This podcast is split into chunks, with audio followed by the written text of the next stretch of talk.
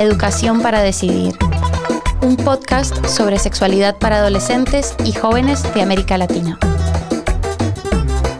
Cuando tu cuerpo empieza a cambiar, crecer en Latinoamérica es todo un desafío.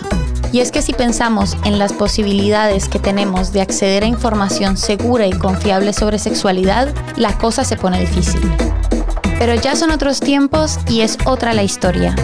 Hablemos de educación sexual.